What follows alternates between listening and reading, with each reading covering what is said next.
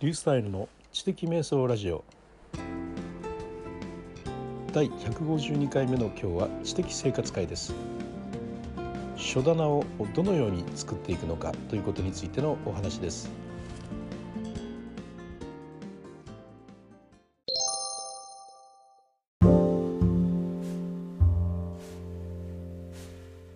今日はあの本棚の話なんですが皆さんあの本棚はどのようになさっていますか？買ってきた本はどのように整理をされているでしょうか？僕はですねあの若い頃に「知的生活の方法」という渡辺正一氏の書かれた本を読んでで一生をかけて自分の本棚を作るんだという志を26歳の時に立てましてで自分の書斎に本棚を作ってそこに大事な本を並べていって図書館を作ろうというそのように考えていました。ですからの家を建てる時には自分の書斎には本棚が置けるように床をね二重張りにして本の重さで床が抜けないようにというそういうようなこともやろうと思っていて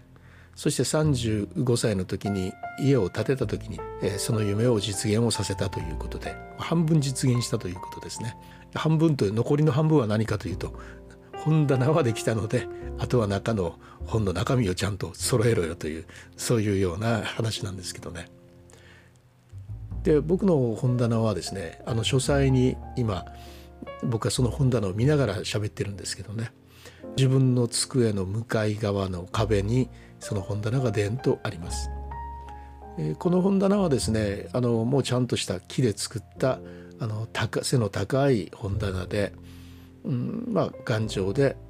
見た目も良い本棚ですね。自分にとって大切な本がそこに並んでいるということになります。でそれがメインの本棚ですね。で私が今喋っている背中ですね。背中の壁にはもう一つ別の本棚があって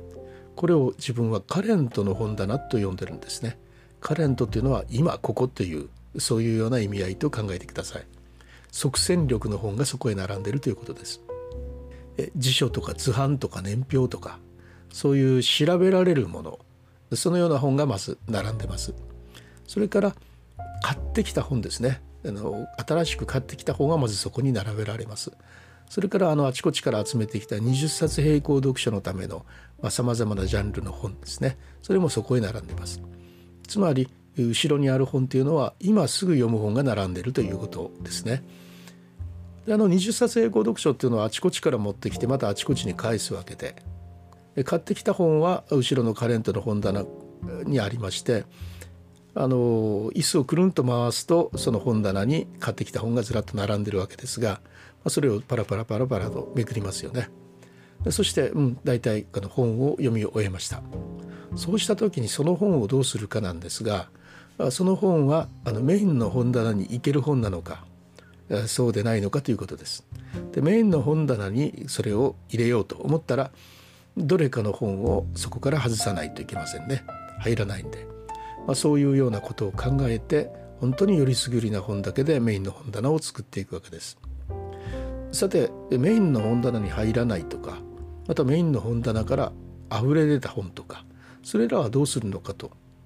一般的にはそれを廃品回収に出したりブックオフに出したりとかですね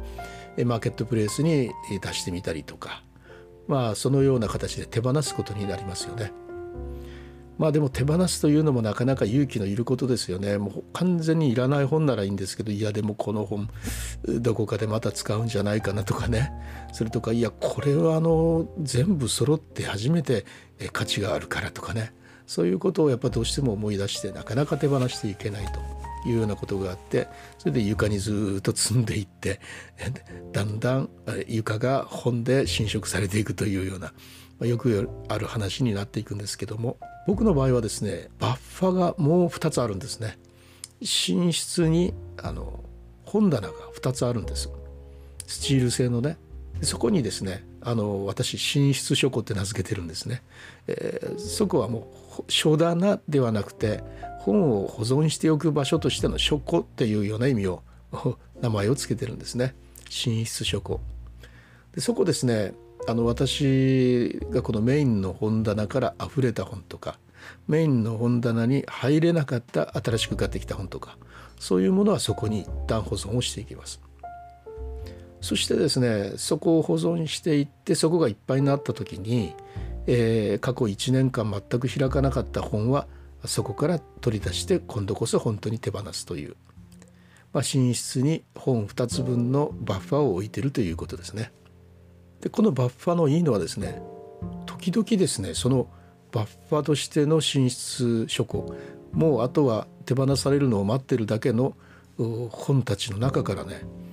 またメインの本棚に返り咲くものが現れるんですよ時々。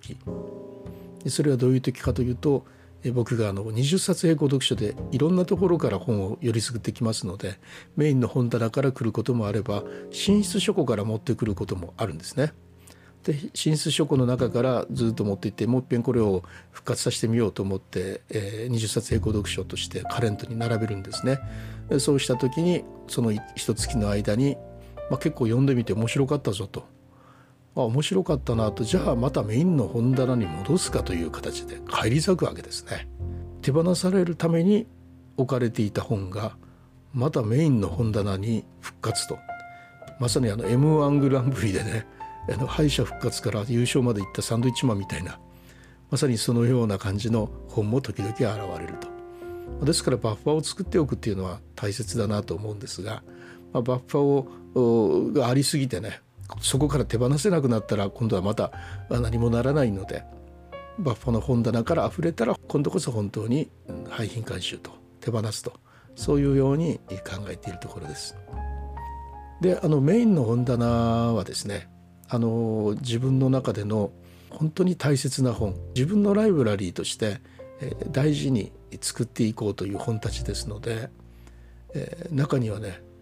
本当にもう40年以上前に私が買った本もそこに大事に並べてあるんですね。一生かけて読んでいこうというような本たちですので、ま、そういう本を少しずつ増やしていって自分のライブラリーを作るというそんなその中でね自分の大切な本に囲まれて知的生活を送るというそういう生活の送り方に本当に憧れて知的生活の方法を読みましたので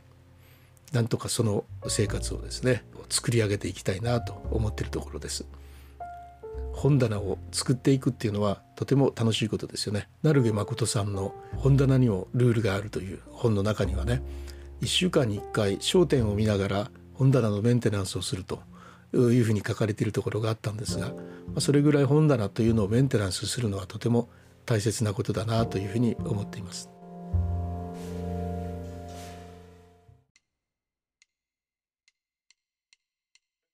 かがだったでしょうか？今日は本棚ということについてお話をしました。自分の本棚を作り上げていくという視点。本棚は書庫ではない。本棚は本をただ置いて保存しておく場所じゃなくて自分というものをですね表す大切な、まあ、知的な外部記憶装置みたいなものです。あの成木誠さんはですね本棚は人に見せるために作るというそのように言われてますけれどもまさにやっぱり本棚を作っていくという感覚がねとても僕にとっては大切なことだなというふうに思っているところです。それではまたリュースタイルでした。